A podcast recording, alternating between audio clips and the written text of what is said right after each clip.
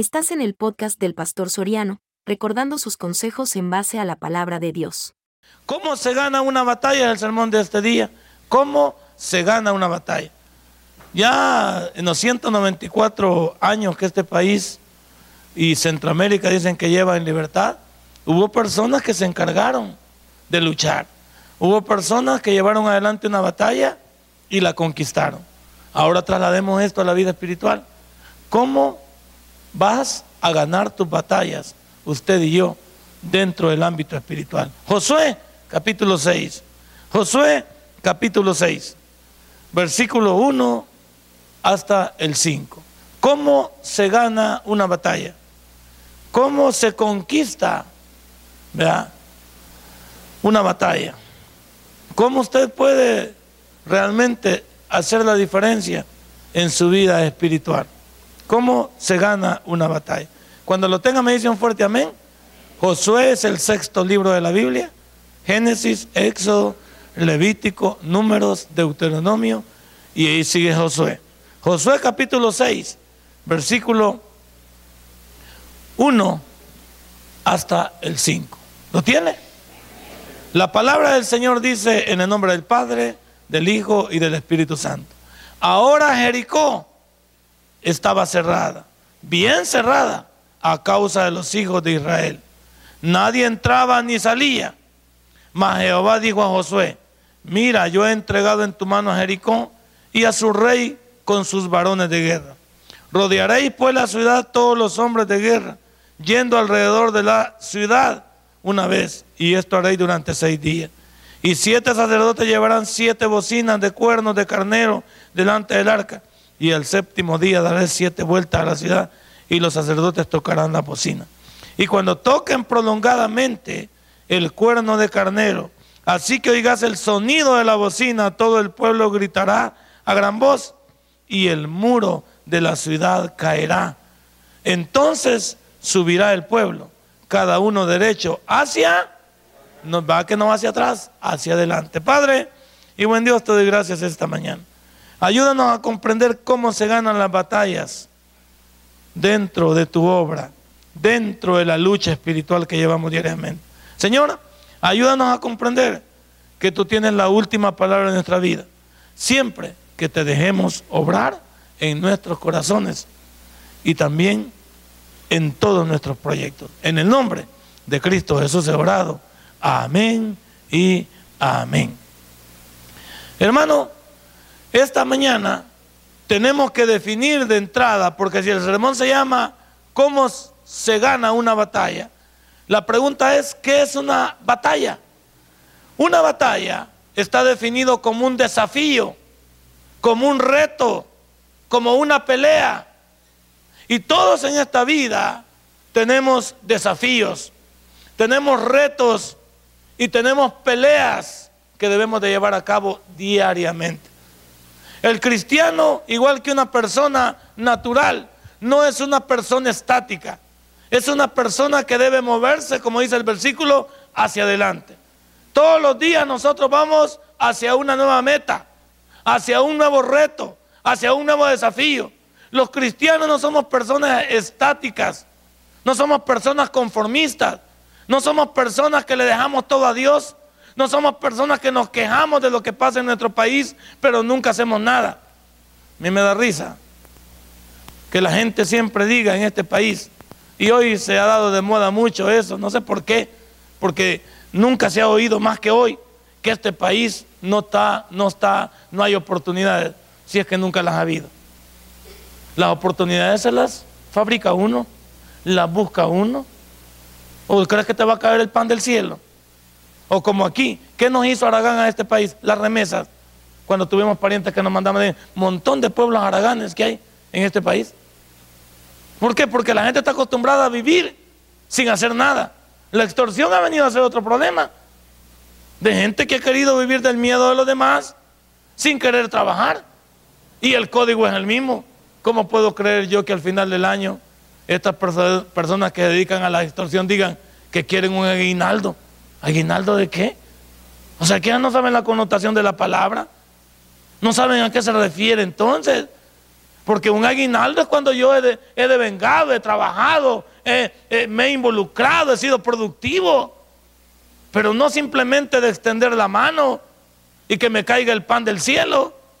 ¿Cuántas personas siempre han dicho que no se puede? ¿Quién dice que no se puede? Yo digo que el fracaso y la parálisis de las personas no está en sus miembros, está aquí. ¿ve?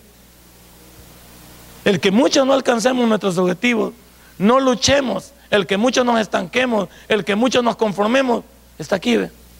El conformismo, el negativismo, está aquí. Si las personas todos los días pensásemos que mañana es el buen día para ser diferentes, saldríamos a la calle llenos de luz. Pero algunos que salimos a la calle esperando no hallar o esperando morirnos en el camino. Una batalla, te tengo noticias, es un desafío, es un reto, es una pelea. Y te quiero decir algo, en la batalla de Jericó, lo más difícil era conquistarla. ¿Por qué? ¿Por qué era conquistarla lo más difícil? No, mira, contéstame con el versículo, mira lo que dice. Ahora Jericó estaba cerrada. ¿Cómo? Bien cerrada.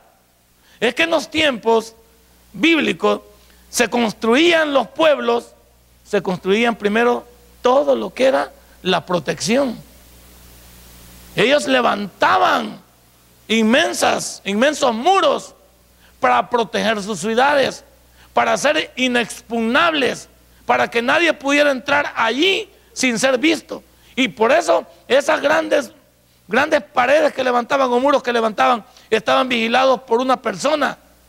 En cada, en los cuatro puntos cardinales, habían personas dedicadas a vigilar si todo el perímetro estaba bien. Y desde muy lejos podían ver si el enemigo venía y con qué intenciones venía. Y aquí dice que Jericó estaba cerrada y recalca, bien cerrada. O sea que el problema en el, en, el ámbito humano era imposible conquistar Jericó. Pues. Por eso usted se dio cuenta que en el libro de Números, capítulo 13, Moisés había mandado a ver qué había en Jericó. ¿Se acuerda que lo mandó? ¿A cuánto mandó? A 12 mandó. ¿Y, y, cuántos llegaron con buenas noticias? Solo dos. Solo dos. Caleb y Josué. Los demás eran pesimistas. Sí, dijeron, la ciudad es bonita, así las grandes uvas y las frutas y todo, pero también así los grandes hombres, con unos grandes ñeques así, ¿ve? Y dice la palabra allá, en números 13, que nosotros parecíamos langostas, dice. O sea, parecíamos insignificantes, dice. ¿Cómo vas a salir tú a la batalla pensando que eres un perdedor? Yo salgo a la calle pensando que no la voy a hacer como esos niños que van a la escuela y dicen, aquí vengo por mis cinco. Imagínense cuando van al examen. Por mis cinco, la quien quita. Y quien quita le pegó al seis.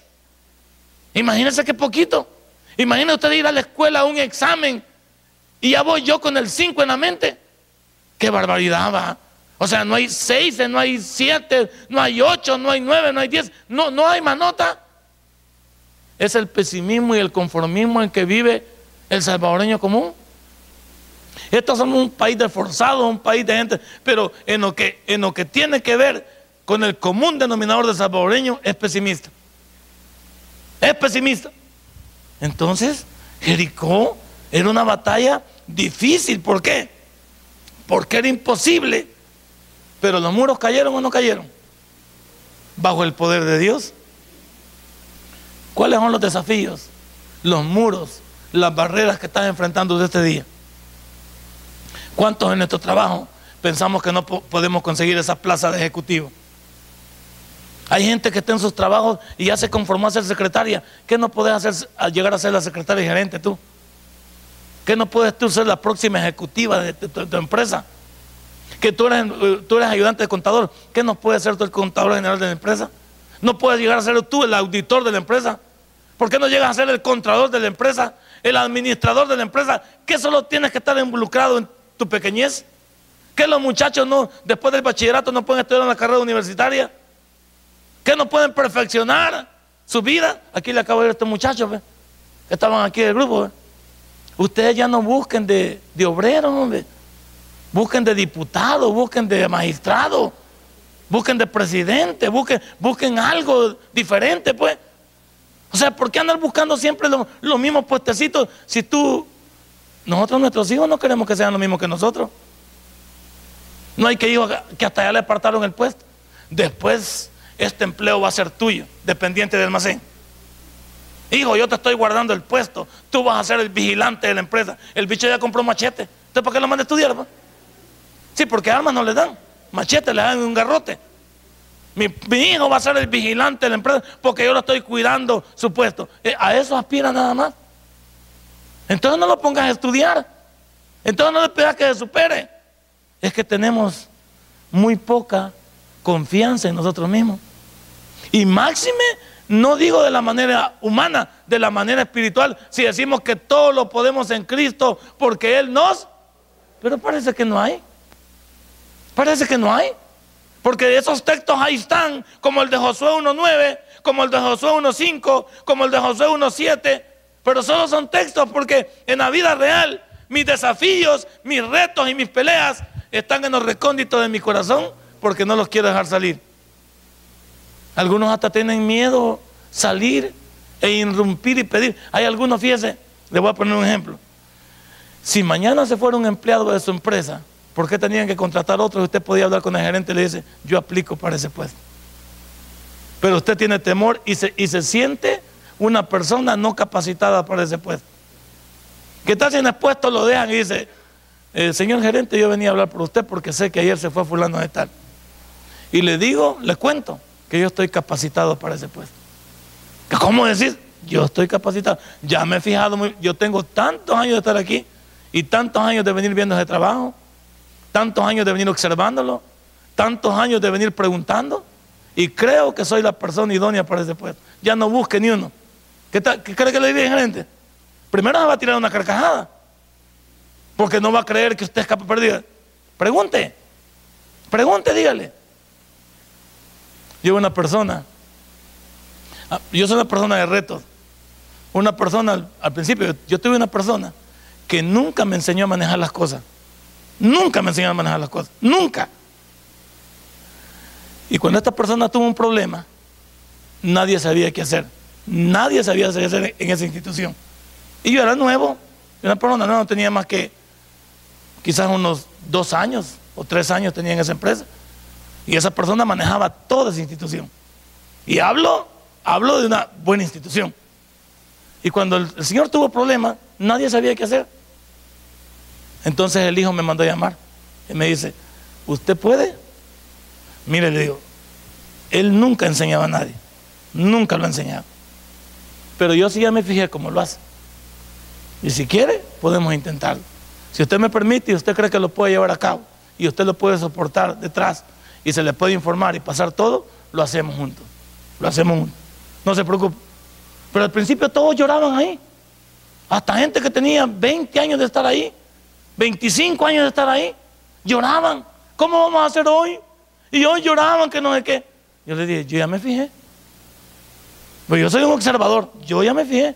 Y si quieres lo hacemos, lo hacen así, así, así, así, esto aquí, pone acá, acá, acá, y nos metemos en, un, en, una, en una situación de no gastar nada a menos que sea necesario. Nos metemos en un volado y, si usted me ayuda, porque usted es la voz campante, me ayuda, lo metemos. No, es otra cosa. Yo no me quedé, todos lloraban. Yo dije, no, yo, yo voy a sacar pecho porque yo sé cómo se hace. Y no me habían enseñado. ¿Cuántos de nosotros Mañana va a salir una oportunidad y no van a poder soportarla porque se menosprecian a ustedes mismos. Esa niña de cuatro años nos ha enseñado. Esa niña de cuatro años, una vez se trabó nada más, una vez. Y la niñita, esa niña tiene un buen futuro. Si sus padres saben sacarle lustre a esa niña, esa niña es un tremendo portento de bendición para esa familia. Ahí está. Lo que pasa es que nosotros tenemos la bendición adentro y, quizás sus padres ni sabían de qué está hecha la niña. Hasta no probarla, pues. Porque no es lo mismo estarla probando así que ponerla enfrente de gente. Si aquí la gente le quedaba viendo, pues, y la niña, y el medio escénico no la combatió a la niña. Entonces yo creo que ni los padres saben qué tenían adentro, o ya lo saben. Que tienen un, rubí en potencia, que solo, hay que, que solo hay que quitarle la maleza de alrededor ¿Y cuántos de nosotros somos así también? Todos aquí tenemos una capacidad y una cualidad que muchos ni le hemos descubierto, ¿sí o no? Hay veces algunos no saben ni, de qué estamos hechos. Simplemente decimos no se puede. ¿Cuántos decimos así? No es que no se puede. Ya lo intentó, papito. Ya lo intentó. Ya lo leyó. Ya fue. Es como nuestros hijos, ¿sí o no? Los mandamos. No hay. ¿Cómo que no hay? En vez de mi hijo le digo, en el maletín, en la bolsa tal, allí está. Y él me grita, papá no está. Si bajo te zampo tres hinchazos. Porque allí está. Está en la bolsa pequeña. Él está registrando en la grande. Te dije en la pequeña lateral. En la pequeña lateral, mira cuántas bolsas tiene el maletín. En la pequeña lateral, lateral, ahí está, en el lado derecho. ah, pues tenía razón, papá. Claro que tengo razón. Si yo sé cómo tengo las cosas. Te mando, no te mando a lo perdido, no te mando a decir que no hay. Te mando, ve y búscalo. No es esto que nuestros hijos nunca dicen que no se puede. Aprendete las tablas, hijo. Es que no se me quedan. Ya lo intentaste. Solo de verlo le da trauma. Solo de ver el cuaderno nos trauma dice, no se puede. Ya lo intentaste, papito. La multiplicación no es más que sumas. Son sumas. Son perfectas sumas. No hay ningún problema. Si supiéramos cómo irlo llevando, no teníamos ninguna dificultad. El problema no es que lo sepamos llevar en orden, es que nos pregunten salteado. Y ahí nos fregaron, porque nos rompieron la suma. Ahí te rompieron la suma con la, con la salteada. Pero la capacidad ahí está. Siempre va a haber un desafío, un reto, una pelea. Y aunque Jericó estaba cerrada, bien cerrada, Dios tenía proyectos. Algunos han calificado el evento de Jericó, incluso National Geographic ha calificado el evento de la, caída de la muerte de Jericó como algo chiripazo. Como que se cayó porque un temblor a la misma hora pasó por ahí. Tenía una falla de San Andrés. No, la falla la tienen ellos en el cerebro. Porque no quieren entender que Dios tiene proyectos cuando quiere su pueblo ser usado por él. Aquí este pueblo dijo, sí, Josué tampoco creía. Josué también se, vio tan valiente decir, Señor, ¿nos vas a entregar Jericó? Pero ¿cómo la vamos a escalar? Si es que vos no vas a hacer nada. Vos solo vas a dar una vuelta diariamente. Y el último día vas a dar siete vueltas y vas a gritar. Imagínense qué hay. No le pidió nada a Dios. No, no. Es como algunas veces Usted va a la embajada americana y va a pedir su visa y desde la fila va negativo. Y otras cosas peores pueden ser que cuando llegue enfrente del, eh, del cónsul le agarra de hablar a usted. Cállese, cállese y conteste lo que el cónsul le pregunta. No, fíjese que yo soy vecino no si no está preguntando eso. Conteste, usted tenga ahí sus papeles. Y si el cónsul le queda viendo, usted quédele viéndole a él, no le rehuya la mirada. Le dice buenos días, buenos días, caballero. ¿En qué puedo servirle? Vengo a solicitar mi visa. A ver con qué papeles cuenta. Diga usted lo que necesita. Y ahí está el puño. Si hay algunos que, hay, hay que le quedan viendo el puño. Este viene bien armado, dice, va. Se le queda viendo. Y le, y le ve a usted su desconfianza. Hasta cuando uno habla, la boca a veces le tiembla. Sus ojos se le entrampan. Hay algunos que le quedan trabados los ojos ese miedo, ese miedo escénico que tiene. Usted se tranquiliza un poquito, se calma, le trata de hablar a él pausadamente, le trata de hablar bajo lo normal, le pone los documentos que él necesita, le habla con honestidad sobre lo que le pregunta y si le habla con la verdad. Hay gente que ni le piden los papeles, solo los albequean al inicio. Trae todos los papeles y dice, fíjese que me faltó este. Ay, ¿para qué dijo eso? Trajo todos los papeles. Por supuesto que sí. ¿No le ha dicho cuáles papeles? hasta papel higiénico puede llevar, pues no le he hecho nada. Él no le ha hecho qué papeles necesita. Fíjese lo que le digo. ¿Trajo los papeles? Sí, traje los papeles. Se le queda, ah, los trajo, sí. No, no, le ha, no le preguntado qué tipo de papeles. He dicho, ¿trajo los papeles? Los traje, caballero. Diga cuáles quiere. Ah, pues entonces estamos bien. ¿Y a dónde vas a ir allá? ¿Tenés algún pariente allá? Y usted dice, tengo un pariente. Si digo que, que no tengo un pariente, me van a... No, diga la verdad, sí tengo un pariente. ¿Y él cómo está allá? Pues dígale el estatus que tiene, porque en la computadora él tiene todo eso.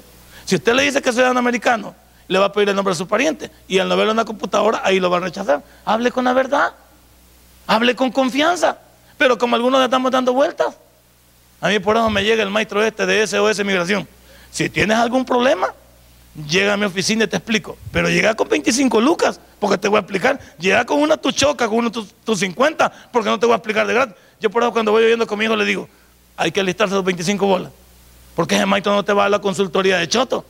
Desde el momento que dice, llégate a mi oficina es signo de dólar, ¡plin! Signo de dólar. Llegaste y te explico cómo va a ser uno o tres, pero no te está asegurando que te van a dar la visa. Porque a la hora de la entrevista te pueden traicionar los nervios. ¿Cuántos de nosotros deberíamos mostrar la seguridad que tenemos en nuestra vida? Una persona sin seguridad es un inestable. Una persona sin seguridad es una persona sin identidad. Uno tiene que ser una persona que tiene que morir con adiuno. Máxime siendo cristiano. Si usted sabe quién es, ¿por qué no muere con la suya? Pero en la vida cristiana incluso se ven un montón de perdedores que nunca avanzamos. ¿Por qué? Porque decimos que las cosas van a suceder por casualidad. Un toque de suerte. ¿Cuántos de ustedes todavía compran billetes de lotería? ¿Cuántos todavía se echan su, su rudita para llamar la buena suerte? ¿Cuántos andan una pata de caballo o pata de conejo, como llama volado? Y no andan una herradura porque es muy grande, pero la andan cargando en otro lado. ¿Cuántos de ustedes les da miedo pasar debajo de una escalera? Ven un gato negro y piensan que es su suegra. Ven una papalota adentro y piensan que ellas van a morir. Es puro negativismo el de nosotros, va. No podemos ver algo. Viene un viento, viene un viento así medio raro y dice, va a temblar. Imagínense, porque así nos han enseñado antes, ¿de acuerdo? Va a temblar. Si hay un viento raro, es que va a temblar. Si no ha temblado todavía. No ha temblado todavía. ¿Y cuántos de nosotros, el negativismo está dentro de nosotros? Las batallas no se van a poder llevar a cabo cuando hay personas que no confían en sí mismos. Josué había hecho, se había hecho al lado de Moisés. Y Moisés había sido un caudillo, un guerrero, un libertador, un hombre diferente. Y Josué nunca dijo nada. Josué siempre anduvo, se fijó que en la vida de Moisés nunca se metió Josué. Siempre anduvo a la vanguardia de él. Quédate aquí esperándome, ahí se quedaba. Ya voy a venir, lo esperaba. Lo seguía, él andaba. Ah, cuando tomó, por eso cuando se murió Moisés, llegó un poco la nostalgia a Josué. ¿Y qué le dijo a Josué? Uno, el Señor. Mira, le dijo, ya se murió Moisés. Ahora levántate porque a ti te toca el paquete. A ti te toca. Y creo que los 40 años que han andado con Moisés en el desierto no han sido casualidad. Algo se te debe haber pegado de él. Algo ha pasado en tu vida. Así que no me vengas diciendo que no. Por eso el primer capítulo es la clave de la vida de Josué. Ahí le pidió que se esforzara y fuera valiente. ¿Y a usted qué se le pide aquí? ¿Cuántos esforzados hay aquí? ¿Algunos? Hasta dormidos están aquí, pues en pleno culto. Bien esforzados los hermanos, dormidos. Y ya no se le vaya a pedir valentía, porque algunos no la tienen. Algunos somos cobardes de entrada. Como te digo, no lo hemos intentado y somos cobardes, porque nos gana. Hay gente que nos gana la moral con solo decirnos algo. Bueno, usted, prueba de ello es que usted va a un lugar a buscar trabajo y ve que hay 20 y ya se decepcionó. Y se dio cuarto, dice, ya no me lo dieron. pero no, no sabe si los otros 20 están capacitados a la altura suya. Hay 20 y usted es el 21. ¿Qué tal si se pone en la fila y dice, Señor, ¿cuántas plazas son aquí? Tres. Pues una de ellas es mía. Una de ellas es mía. Pero el problema nuestro es que ay, ya no me la dieron. Y más si es una plaza. ¿Qué tal si es una plaza nada más? Y ve la puñada, usted dice, ya estuvo que me fregué. Y llega usted y llega lleno de fatalismo. Y todavía le hacen la entrevista y dice, a ver, señor, ¿Sería capaz usted de someterse a una prueba de actitudes y de conocimiento general? ¿Y sabe qué dice usted? A ver si me acuerdo. Desde ahí está descalificado. Es que fíjese, mire, hay gente que llega a la entrevista y dice, es que fíjese que yo hace 10 años que salí de bachiller y yo nunca he trabajado de contador. Entonces, ¿para qué viene a buscarlo? Imagínese usted, si ni le han preguntado desde cuándo salió graduado. No le han preguntado cuándo salió graduado. No le han preguntado ni cuántas notas o si siquiera tiene el título. No le han preguntado. Le dijeron, ¿va a aplicar usted para contador? No le han preguntado cuánto tiempo tiene. Y, el problema nuestro es, hay veces con los conceptos básicos puede llegar usted, ¿sabe por qué? Porque ahí le van a enseñar adentro. y, más que hoy los con los programas que están computarizados, que usted solo pone una carga la cuenta y automáticamente le abona. Y ahí tienen el catálogo y apuesto que no tienen que andarlo buscando, sino que ahí está el catálogo, cargo, abono. Y, esa, y, hoy ya no está el balance, fíjate, sino que la computadora es el balance por usted y todavía no puede. Antes teníamos que hacerlo a mano. Nos daban el chorro de cuentas y diga, vaya, ponga las de balance, ponga las del resultado, ponga aquí por favor las del activo, las del pasivo. Ese era un desmadre. Si no te sabías, si no te la sabías, no cuadraba. Hoy no, esto ya está más fácil. Y sin embargo la gente no puede ir. ¿Cuál es tu temor si ahí te van a enseñar? Van a poner gente que te explique tu trabajo. Te van a dar un concepto. Y todavía no podemos. Porque no queremos comenzar la batalla. Porque no queremos entrar a la batalla. ¿Quién te ha dicho que en la batalla no puede salir herido? ¿Quién te ha dicho que en la batalla no se puede tener la batalla por días? ¿Quién te ha dicho que la batalla se gana en un día? ¿Quién te ha dicho que la batalla no se pelea? Si tú no tienes esa constante, ese coraje, muchos caemos en el camino. Por eso muchos se paran en nosotros, porque nunca nos pudimos levantar. Usted no conoce personas, para los que son triunfadores aquí, no conocen personas que cuando lo ven a usted dicen, ay, si yo hubiera llegado a lo tuyo. Cuando usted lo ven a usted dice, ¿y cómo hiciste vos? Fuimos compañeras, fuimos compañeros y miramos dónde has llegado tú y cómo fue eso y por qué yo no llegué.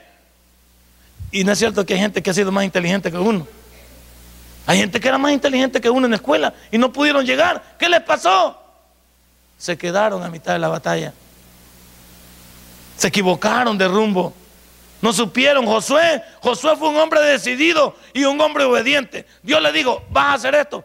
¿Qué tal si Josué le hubiera dicho, Señor, ¿no crees que es un poco ridículo que demos una vuelta y después siete y gritemos? ¿Que acaso, Señor, somos del psiquiátrico nosotros? ¿Y que van a decir el montón de locos que nos ven marchar todos los días y después nos vamos? Porque ¿qué decía el pueblo de arriba? Estos están chollados. ¿Qué pretenden? ¿Qué pretenden dar una vuelta? ¿No cree, que, ¿No cree que ese programa de Dios era para soviéticos? Y usted le había dicho, Señor, yo tengo un plan diferente. ¿Qué tal si yo le digo así al Señor? ¿Qué tal si José le hubiera dicho, Señor, ¿no crees que ese plancito tuyo es un poquito estúpido? como para ir. Es que algunos de nosotros ahí tenemos los conceptos. Por eso nuestro Dios es un Dios ilógico. Y los que le siguen a Dios tienen que entender que de acuerdo a tu coeficiente de inteligencia nunca vas a poder entender a Dios. Y cuando Él te dice algo, hagámoslo de la manera de Él. La Biblia está llena de panoramas y está llena de escritos, está llena de batallas de hombres que le creyeron a Dios bajo programas ilógicos. No había manera. No, hombre, no había manera. No había manera.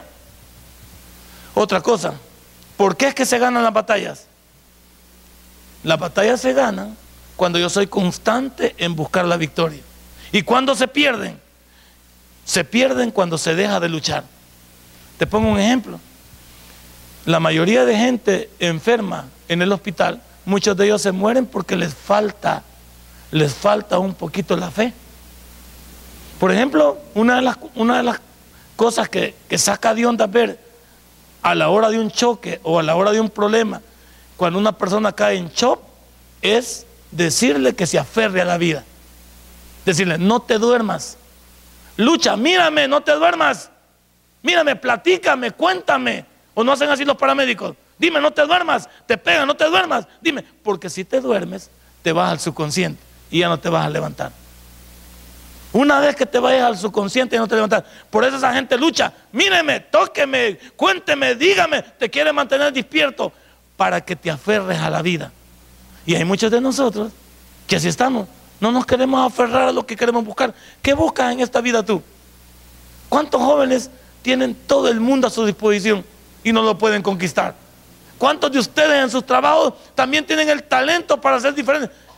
Uno puede entrar a, una, a un a un negocio, a una empresa, puede entrar de ayudante del ayudante, pero no quiere decir que te vas a quedar ahí. De repente tú te conviertes en la persona que eres el administrador del lugar. ¿Cómo llegaste? Bueno, te contrataron de una manera, pero en el camino fuiste aprendiendo y fuiste venciendo todos los obstáculos que estuvo en tu vida. Pero claro, eso es un luchador. ¿Quiénes van a una batalla? Los que están preparados y listos. Los que no, no van a la batalla. ¿Se acuerda uno cuando lo reclutaban? A mí una vez, les voy a contar esto, pero no vayan a andar contando, por favor. Una vez en Ciudad Crediza, afuera de la 28 de abril, me reclutaron a mí y me subieron al camión. Me subieron al camión, pero a mí me llenaba de pánico porque yo no, no puedo, o sea, no es lo mío andar con armas ni disparar. Yo quizás aviento el, hambre, el, arma y salgo corriendo. La verdad es que no es lo mío. Y prueba de ello es que a mí, a mí en el, en el, principio de la guerra, me acuerdo bien yo, que andaban reclutando cipotes para la guerra, los, de la guerrilla andaban reclutando, y en la 22 era un, un asido de personas que se metía comúnmente a esto. Y una vez yo fui a, la, a esos entrenamientos y me dijeron que disparara. Y me amplió un cachimbazo aquí en la boca, porque como el volán no la medí bien y en el impulso que disparó, me rompí la boca. ¿Y sabe qué dijo el, este, el, que estaba entrenando? No, este pamado no sirve para esto. A este lo vamos a mandar en pinta y pega. Y yo dije, bueno, que me manden a pinta y pega. Si yo de todos modos no quiero andar en el frente, porque eso de la batalla andar disparando no es lo mío. Del camión de la esa que digo yo, subieron a otro conmigo, nos subieron a dos. Entonces este que subió, yo estaba lleno de miedo, la verdad, lleno de miedo. Le decía al Señor que yo cuidaba a mi abuelita, que mi abuelita dependía de mí, que yo trabajaba semejante vago, yo no trabajaba, que yo cuidaba a mi abuelita para que me bajara del camión. Y no quería el, que andaba reclutando. Pero el que subieron a la parmilla comenzó a llorar. Y no, que no, hizo un gran relajo. Entonces cuando lo vieron, dijo, bajen a este chillón, dijo, porque este de todos modos nos va a dejar mal parado en la batalla. Y bajen al otro pamado que agarraron con él, porque quizás es lo mismo. Bueno, ahí me bajaron a mí también. En, en de madre me bajaron a mí también y me tiraron. ¿Y sabe qué me dijeron? Te doy tres segundos para que desaparezcas. No, papá, no me dijeron. yo que me tiro del carro y agarré por donde encontré más seguro. Claro. Pero lo mío, lo mío no es eso de las armas. Yo nací para ser un estratega, un pensante. Nada que ver. Yo no sé para ser un dictador. No. Cada quien sabe para lo que trae. Hay personas que son muy buenas. Yo conozco gente que ha luchado en la guerra y es muy buena. Yo no sirvo para eso.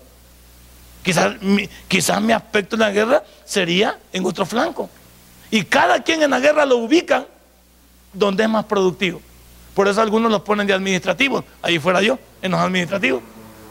Ahora mire, la batalla se gana luchando con el equipo de Dios. Mire lo que dice el versículo 6 al versículo 9.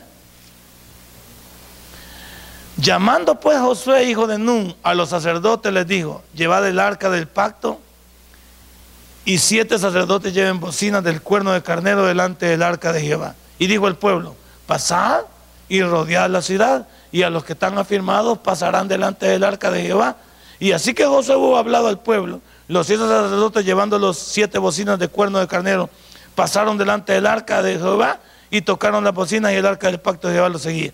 Y los hombres armados iban delante de los sacerdotes que tocaban las bocinas y la retaguardia iba tras el arca, mientras las bocinas sonaban continuamente. ¿De qué estamos hablando aquí? Aquí estamos hablando en principio de las órdenes a seguir.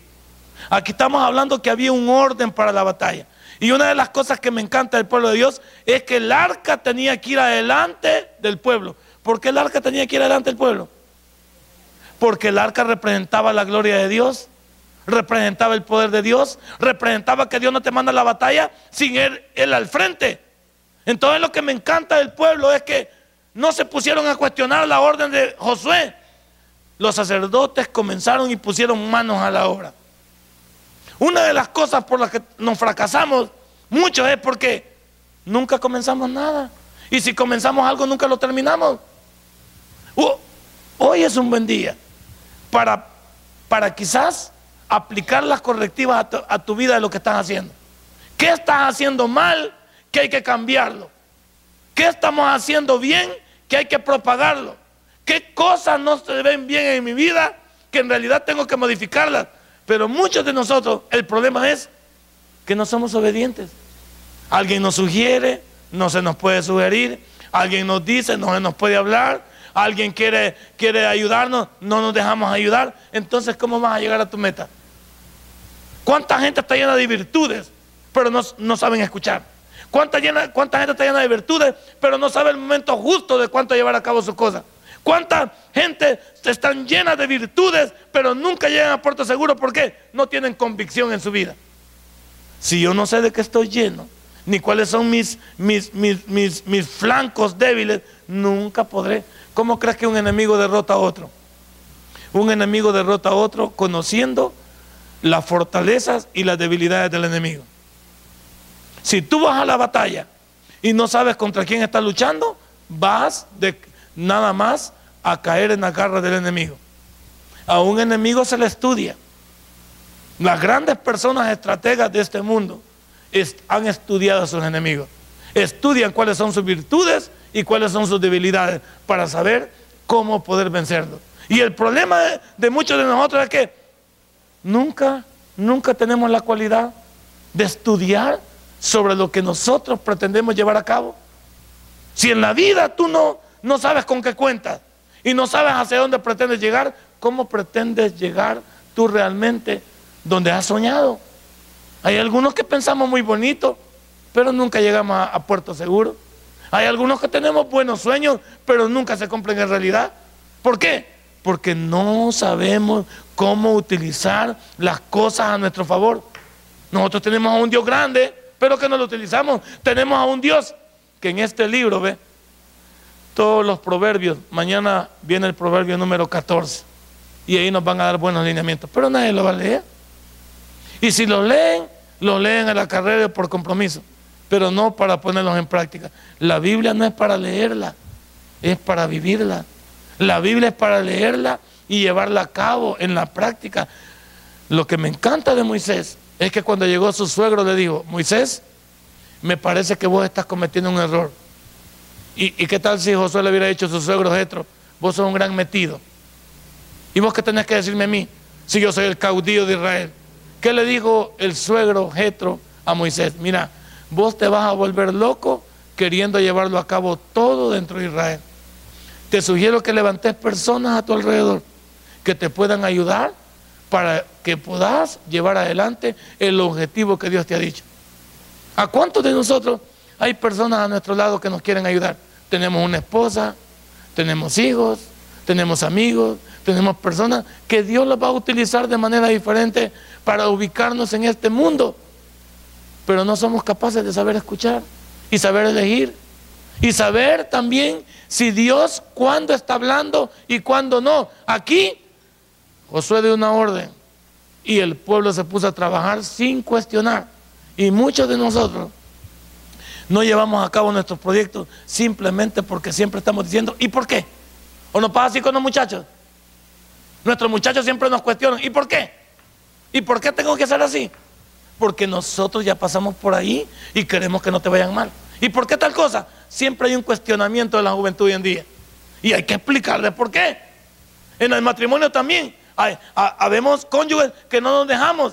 Hay gente que, hay, cónyuges nuestros que tienen buenas habilidades y tienen buenos, buenos mensajes, pero como nosotros no se nos puede hablar, ¿cuántos hombres aquí estamos llenos de, mujeres que quieren colaborar en nuestros matrimonios y no las dejamos que, que opinen?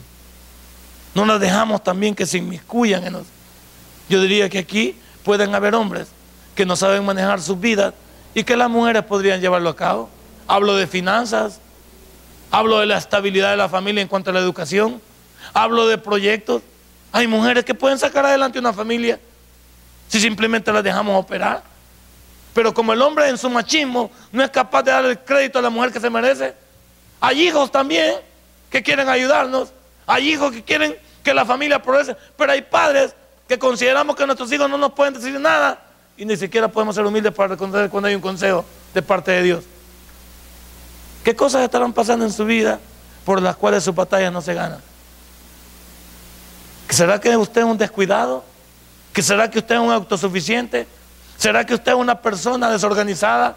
¿Será que usted es una persona también eh, desmoralizada? ¿Será que usted es una persona también que no entiende que para enfrentar una batalla hay que tener carácter? No se puede ir a la batalla y regresarse. Aquí dice esa batalla va hacia adelante. En la conquista nunca se retrocede uno, va hacia adelante. La conquista es el mayor territorio que puedas agarrar. Y muchos de nosotros tenemos el problema de que no sabemos ni lo que queremos en esta vida. ¿Cómo se gana una batalla? Creyéndole a Dios. Mira el versículo 10 al 14. Y Josué mandó al pueblo diciendo, vosotros no gritaréis, ni se oirá vuestra voz, ni saldrá palabra de vuestra boca, hasta el día que yo os diga, gritad, entonces gritaréis. ¿Por qué dijo así Josué? Ya le dio cuenta por qué Josué le habló así al pueblo. Porque Dios había hablado con Josué primero. Ya te diste cuenta del versículo 1 en adelante que Dios estaba hablando con Josué, no estaba hablando con el pueblo.